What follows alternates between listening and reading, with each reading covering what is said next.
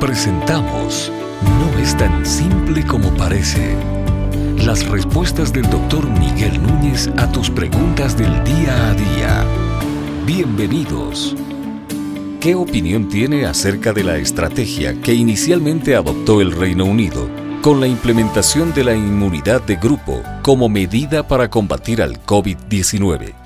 Bueno, yo creo que con relación a la inmunidad de grupo, esa no fue una decisión tomada por personas no pensantes, ni fue una decisión tomada por personas irresponsables, ni fue una decisión tomada por personas que no conocían la historia.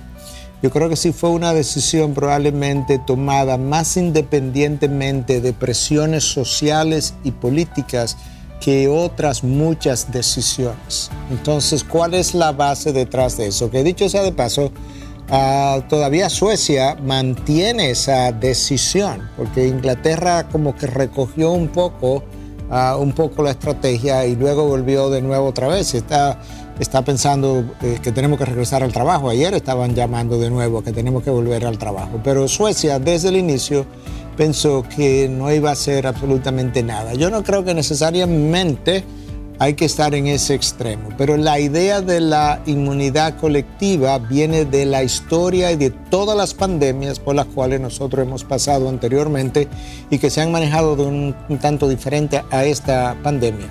En momentos en que había menos presiones sociales, menos medios sociales influenciando, menos voces y menos presiones políticas. ¿Cuál es la idea? Las pandemias terminan cuando aproximadamente 60 o 70% de la población ha adquirido inmunidad. Si tú retiras a toda la población, la aísla en sus hogares, ¿cuándo va a terminar la pandemia? Nunca va a terminar porque no vamos a tener inmunidad. Entonces habría que esperar 12, 18 meses, y algunos hasta cuestionan ese tiempo para el desarrollo de una vacuna, para vacunarnos a todos y luego poder salir cómo se sostiene un país sin economía por 12 a 18 meses.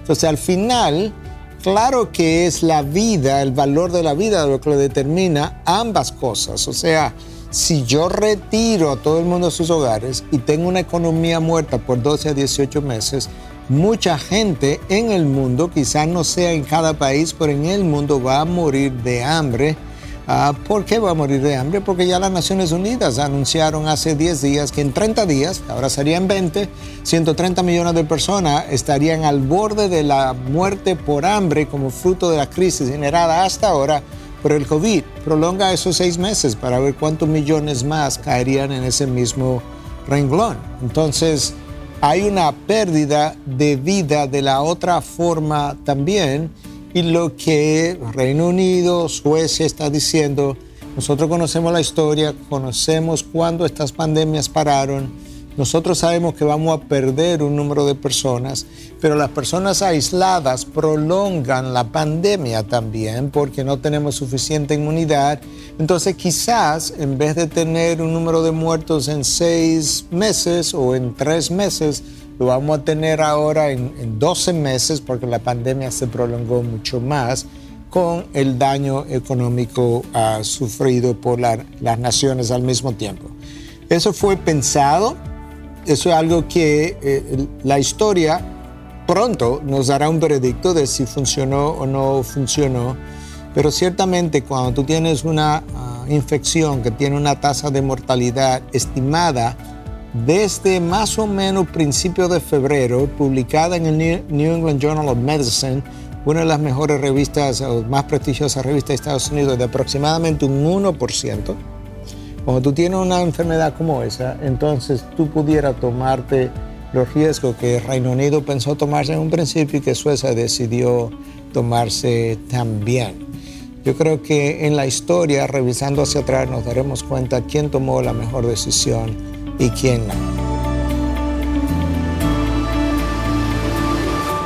Es tan simple como parece. Es una producción de Ministerios Integridad y Sabiduría.